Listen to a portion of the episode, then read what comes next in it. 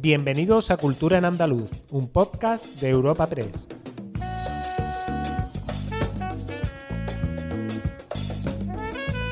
Os damos la bienvenida a una nueva entrega de Cultura en Andaluz, el podcast de Europa Press Andalucía, en el que cada semana presentamos las novedades culturales más destacadas. Soy Esther Falero y aquí junto a mí tengo a mi compañera y amiga Ana Tatayola. Ana. Hola Esther, ¿qué tal? A ver qué traemos para esta semana, ¿no? Esta semanita mm, hay de todo también. Venga, pues cuéntanos. Empezamos con una entrevista. Ah, mira.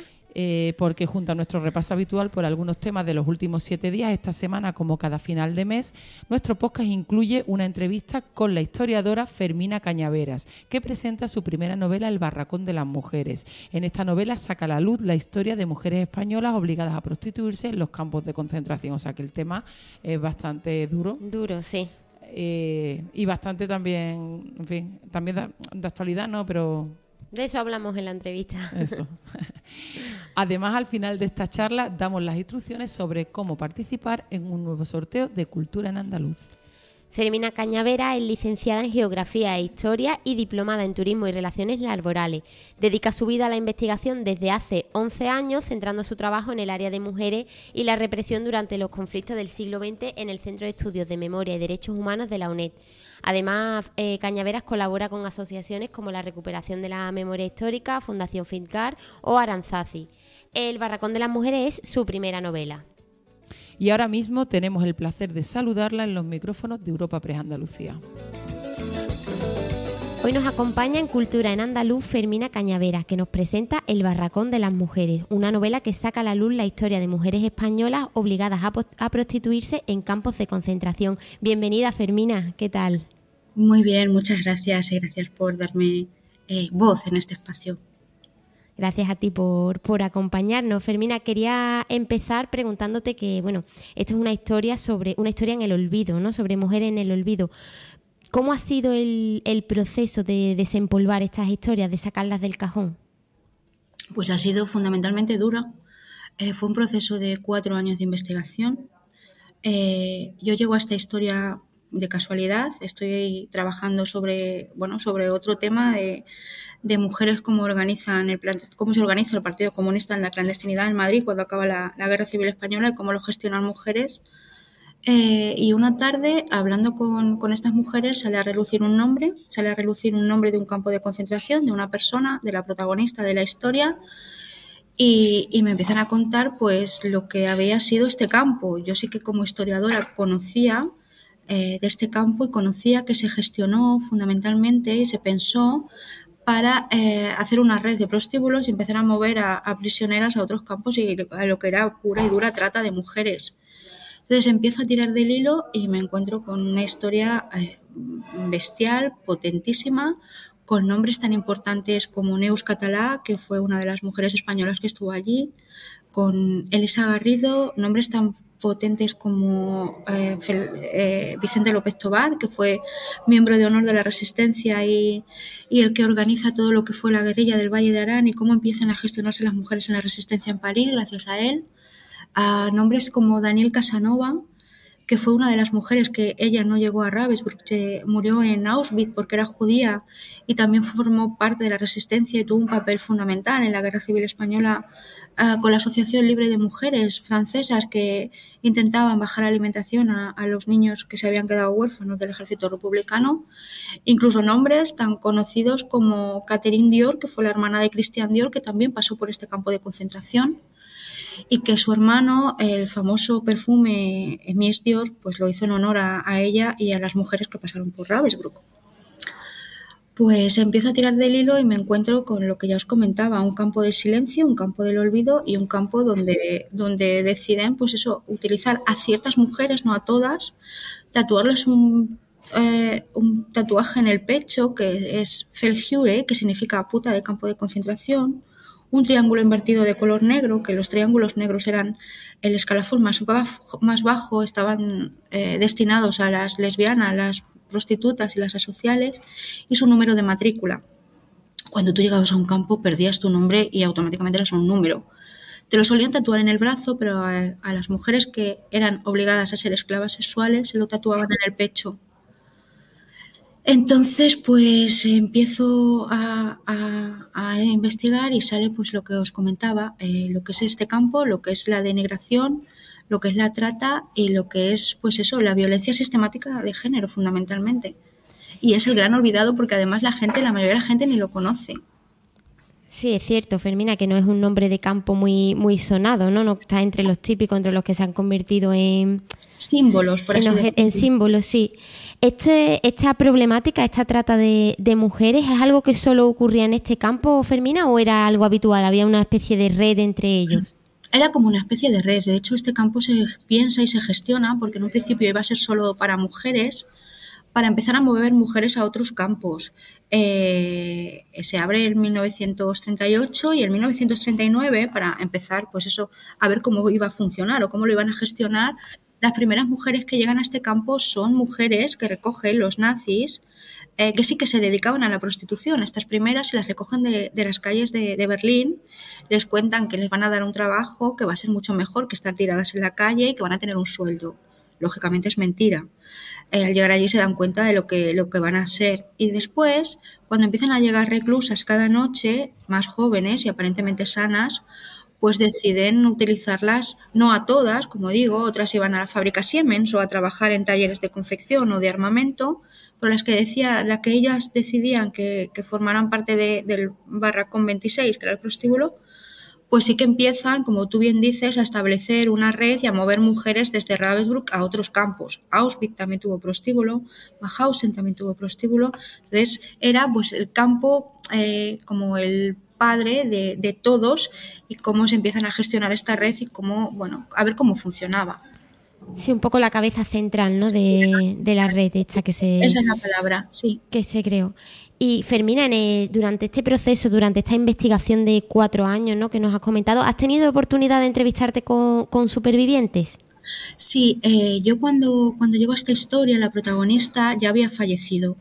Entonces la única superviviente que nos quedaba española era Neus Catalá. Neus Catalá fue una mujer catalana que eh, cruzó la frontera con 108 niños, era militante del Partido Socialista, la Juventud Socialistas, y cruzó con los famosos niños de Negrín. Ella la detienen y acaba en este campo de concentración. Ella sí que está allí, sí que consigo, eh, muere en el 2018 con 103 años y sí que consigo entrevistarla. Entonces, bueno, pues te cuenta cómo se gestionaba el campo, cómo sí que había prostíbulos, lo que hacían con algunas mujeres y lo que yo necesito para, bueno, para alimentarme, poder contar esta historia, son testimonios de las mujeres que pasaron por el, prostíbulo. Y a las que más encuentro y las que, bueno, más testimonios tengo y más entrevistas en primera persona que aún estaban vivas eran mujeres polacas que sí que contaban pues lo que era pues eso la iniciación cómo era estar en un prostíbulo cómo podía ser violada entre 17 y 20 veces al día cómo cuando ya eh, bueno ellos decidían que no servías para estar en el prostíbulo pasabas a los pabellones de experimentación como te, una vez que estabas en experimentación, te podían abrir con un bisturí las piernas y meter eh, tierra, cristales y cosértelo a ver cuánto te duraba la infección. Las mujeres que estaban en el prostíbulo mm, rezaban para no quedarse embarazadas, porque eso era también, bueno, acabar con tu vida. Las mujeres que se quedaban embarazadas pasaban a otro, a otro barracón de experimentación que se llamaba el barracón de las conejas.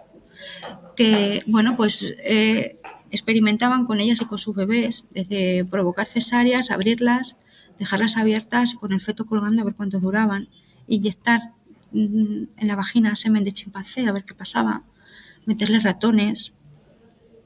O sea, todo un proceso de un horror tras otro horror, ¿no? Hasta... Mm. estas historias, Fermina, mm, han permanecido en, silencio. Eh, será, o sea, ¿crees que tiene parte de la culpa ¿no? de este silencio que la historia siempre ha estado contada desde el punto de vista ya no de los vencedores, sino de, los hombres?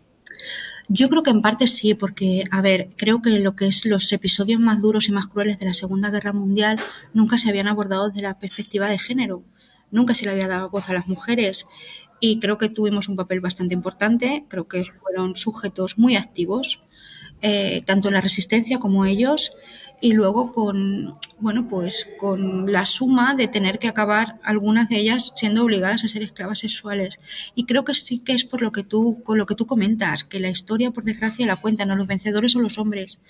Y este campo, al ser un campo tan incómodo, a, a no haber mucha documentación, porque los nazis les dio tiempo a destruir bastante documentación, pues es el campo que ha pasado el olvido y que, bueno, como que la historia de las mujeres no, no se ha puesto el foco en ellas y creo que ya es hora de dignificarlas y de contar lo que pasó. Sí, y Fermina, son historias que tienen como un punto extrapolable ¿no? a, la, a la actualidad, ¿no? La violencia hacia las mujeres es algo que está, por desgracia, a la orden del día y de suma actualidad. ¿Tendrá culpa de eso también este silencio, ¿no? La falta como de educación o de, o de memoria hacia atrás de, en este ámbito.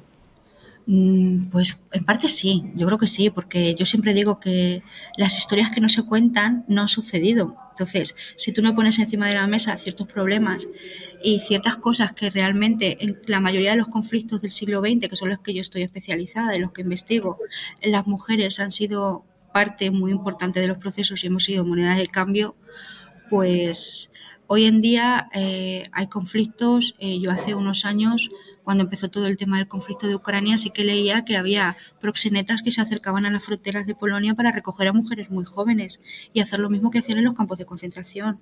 Entonces, creo que es muy importante eh, no estar desinformados, conocer y a día de hoy, por desgracia, sigue pasando. No se llaman nazis, pero son proxenetas. No están metidas en campos de concentración, pero se llaman club de carretera. No las tatúan, pero les quitan los pasaportes. Entonces creo que sí que es muy importante poner encima de la mesa lo que es el problema de la trata, hablarlo y puede ser, como tú bien te refieres, a que pues, pues eso, que la, eh, pues la desinformación en muchos casos de, de lo que sucedió en la historia. De lo que sucede, sí. Fermina, te quería preguntar también, ¿no? Ahora está como muy de moda, ¿no? El discurso de, la importancia de la red de amigas, ¿no? Como que siempre se ha centrado el foco en la, en la red familiar o en, la pareja. Supongo, ¿no? Eh, que para estas mujeres la, red, la comunidad que formaran dentro sería algo muy importante para, para sobrevivir, ¿no? Para no caer en una espiral de locura y de terror, ¿no?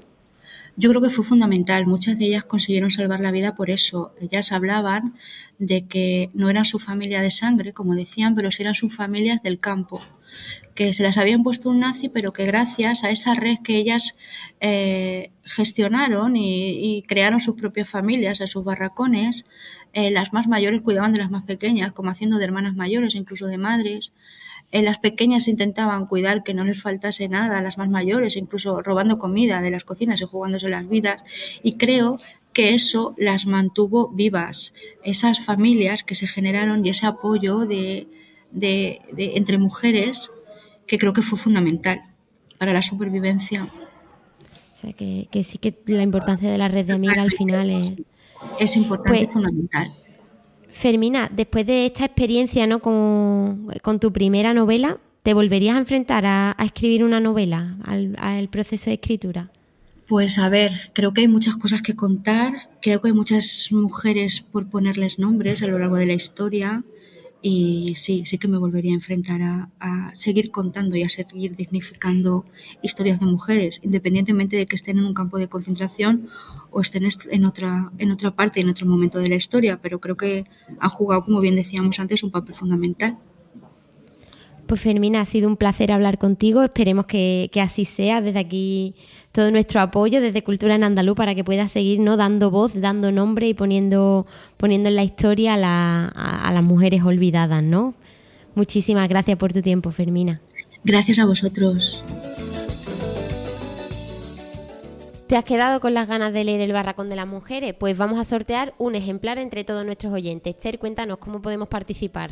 Ana, es muy sencillo. Simplemente tenéis que estar atentos a nuestra cuenta de la red social X, arroba Andalucía, y compartir nuestro pod de hoy, 25 de enero. Además, debéis seguir tanto a nuestra cuenta arroba Andalucía como a la cuenta arroba Editoriales Pasa. Es tan sencillo como eso, es súper sencillo, vamos.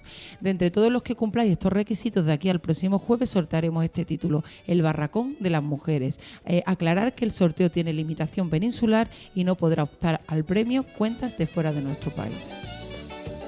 Y vamos a comenzar ya nuestro, nuestro repaso cultural y una semana más comenzamos en Málaga, concretamente en el Museo Picasso, que a finales de la semana pasada presentaba su nuevo director artístico, Miguel López Remiro.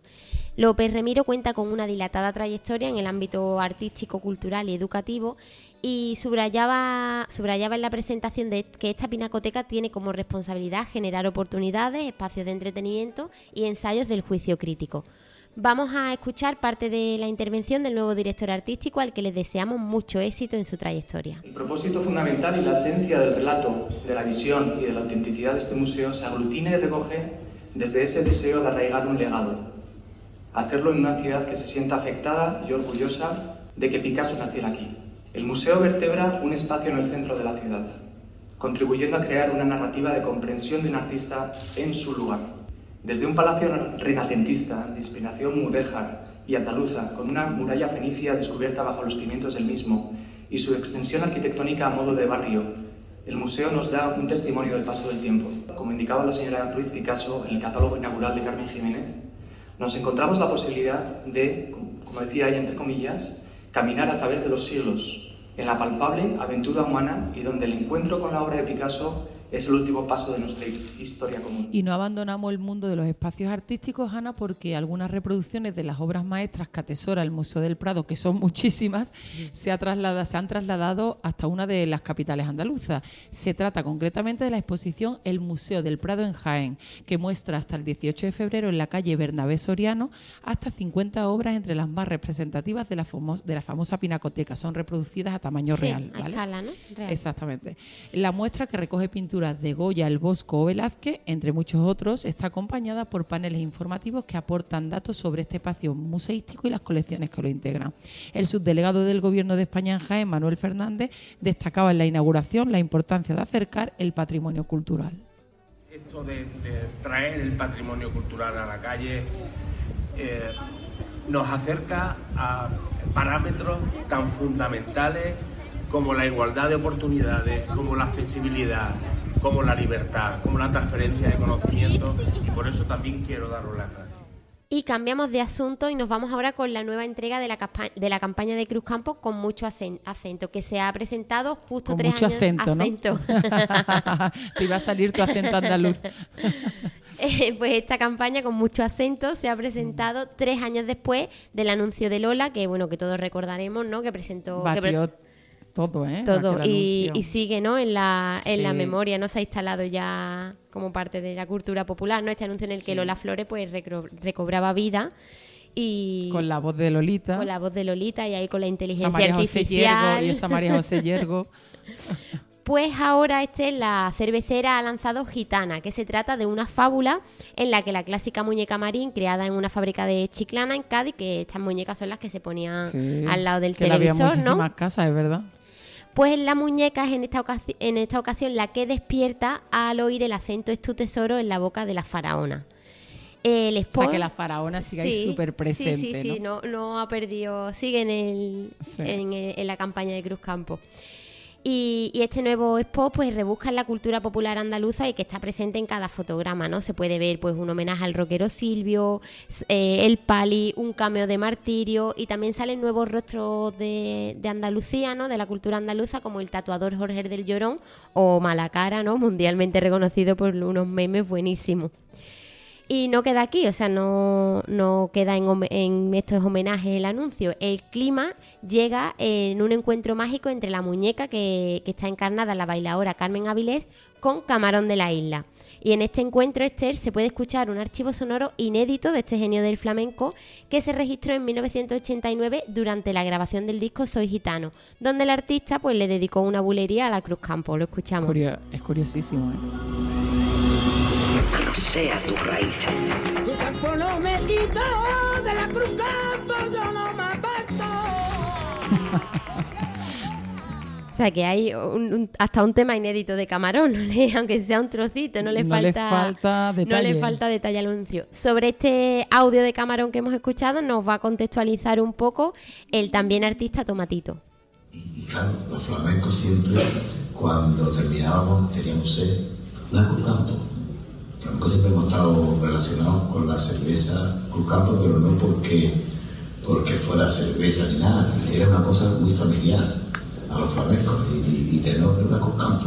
Y empezamos ahí, pum, Pablo, de la Cruz Campo, y empezó, empezó Camarón para allá y otro para allá, y grabamos eso, y, y claro, allí pues, estábamos los que estábamos, y hay algunas, algunas personas que gracias a ellos lograban todo, igual que no estamos Qué curiosísimo, ¿eh? Ya ves. Además, en- además grabar esto en que ese archivo estuviera localizable, ¿sabes? Que se haya localizado, porque Que en fin, que eso al fin y al cabo son cosas que se graban un poco improvisadamente, Sí, ¿no? Y que a lo mejor sí. alguien no guarda y no sabe ni dónde tiene. Tendrá algo que ver por ahí Ricardo Pachón, que tendrá grabado hasta... Increíble. Y el anuncio, bueno, a mí me llama la atención. Eh, me gustaba mucho más el de Lola. Sí, que este Llama la atención, pero ahí hay una mezcla de cosas que... uf, yo creo que hay que verlo más de una vez Sí, y más de es que dos, yo solo ¿no? lo he Y- visto, yo he visto un par de veces, sí. entonces creo que todavía tengo que verlo una tercera, a ver qué tal. Bueno, pues ahora nos vamos Ana, a dar un paseo por nuestra historia a través del documental Las huellas del Neandertal, que gira en torno a las huellas de pisadas de dicha especie humana halladas en la playa onubense del Asperillo perteneciente a Matalascaña. Este proyecto recrea la vida de una familia de neandertales para mostrar cómo era Doña Ana hace 150.000 años, o sea, nada. Madre Nos explica los pormenores de la producción su director Jesús Moreno. Resulta que en el yacimiento de Matalascaña, en Doñana, además de encontrarse muchas huellas fosilizadas de eh, muchos, muchas especies animales que hoy en día no existen, como por ejemplo elefantes, uros gigantes, que son los, los, los antecesores de nuestros toros mm, eh, de la península, también jabalíes gigantes, jabalíes de casi dos metros de altura. Bueno, pues al lado de esas huellas, que ya de por sí genera un gran impacto haber encontrado huellas fosilizadas de esas especies que habitaban por Doñana, aparecen unos rastros de homínidos. Las dataciones dicen que esa zona es de entre 100.000 y 150.000 años. El Homo sapiens, el hombre moderno, nosotros entramos en la península sobre los 40, 50, 60.000 años. Por lo tanto, las huellas que aparecen en el yacimiento de Doñana tienen que ser sí o sí de Neandertal. Feliz, muy feliz por todo el equipo, por toda la gente que ha trabajado, la- el equipo español, toda la gente también en Uruguay, en Argentina, en Chile, es una película muy grande y también muy feliz por, la industria española que también confía en nosotros y hemos intentado darlo todo para llegar aquí, lo hemos conseguido. Bueno, la competencia es dura porque ya era dura para la nominación, piensa que están las mejores películas eh, internacionales de todo el mundo. Eh, y ahí estamos, la película gusta muchísimo, realmente en- en- el, el público la ha abrazado de una forma muy especial, está en el centro de, de muchas conversaciones. Así de vayas, emocionado se mostraba el director Juan Antonio Bayona tras las dos nominaciones a los Oscar conseguidas a Mejor Película Internacional y a Maquillaje y Peluquería gracias a su filme La Sociedad de la Nieve, parte de la cual, recordemos, ha sido grabada aquí en, en nuestra tierra, concretamente en Sierra Nevada. Así que desde aquí le deseamos toda la suerte del mundo a Bayona y su... en Seguro que la va a tener porque la verdad que tiene unas críticas estupendas. ¿eh? Sí, yo con toda la y- gente que ha hablado que la ha visto, es que yo no la he visto, Yo sí la he visto. eh, le ha encantado. A mí me encantó, a mí me tuvo boquiabierta. Sí, Dura ¿no? unas dos Mira horas que la y historia poco, se sabe, sí. que no vas a descubrir nada, pero Pues, en la manera de contarla, ¿no? incluso eso también es valorable, ¿no? Que es una historia que tú te sientas a verla sabiendo... ¿Qué pasa? No hay lugar a Y no es spoiler, la ¿no? primera versión Y que a se mí me hace. tuvo con la boca abierta, la verdad. Bayona, todo lo que es el todo rey lo que Midas, toca, ¿eh? sí. Todo lo que toca, vamos. Así que a ver, a ver el recorrido que tiene, ¿no? En, aquí en Pues seguro que bueno, ya lo tiene bueno. y ahora seguramente que caerá algo. Bueno, Ya Esther. ¿te, te parece si pasamos a ofrecer algunos planes para estos días?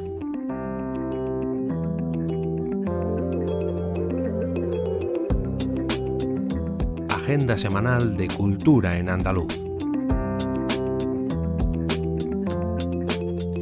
El guitarrista flamenco Daniel Navarro Cruz, conocido como Niño de Pura, visitará este viernes el Conservatorio Músico Ciriap de Córdoba para iniciar la gira con la que se despedirá de los escenarios. A esta cita en Córdoba le seguirá un concierto en la Fundación Cajasol de Sevilla el 1 de febrero y otro en el Gran Teatro de Huelva el 20 de febrero. O sea que tiene unas cuantas de citas que, de, de las que puedes disfrutar si no te puedes ir a una, pues a otra.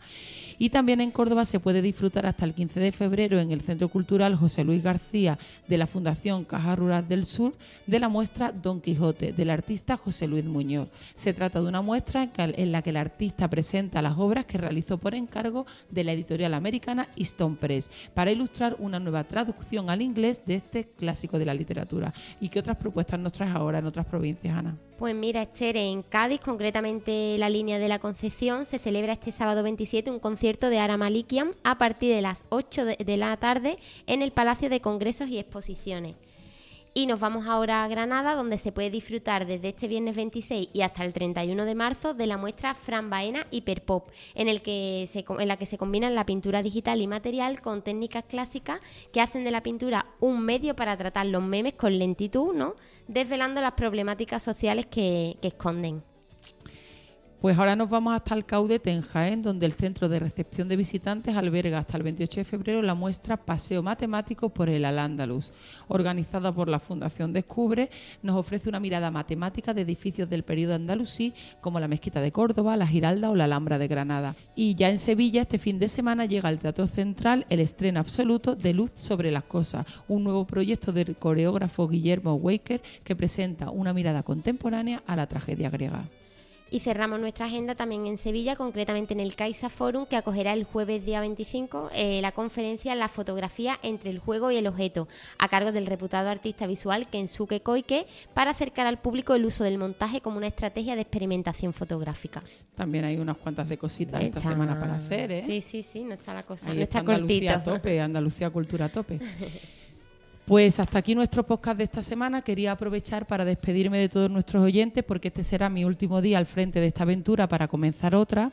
Solo deciros que ha sido un placer estar aquí cada semana, que he disfrutado mucho haciendo este podcast y que espero que quien lo escuche también lo haya gozado. Disfrutad mucho, nunca olvidéis que la cultura nos hace más libres y hasta siempre.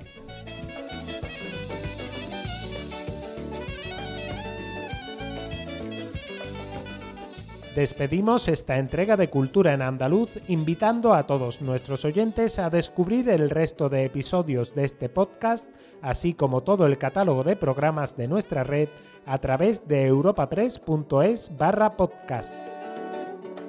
Recuerda que además todos ellos están disponibles en las principales plataformas de podcasting.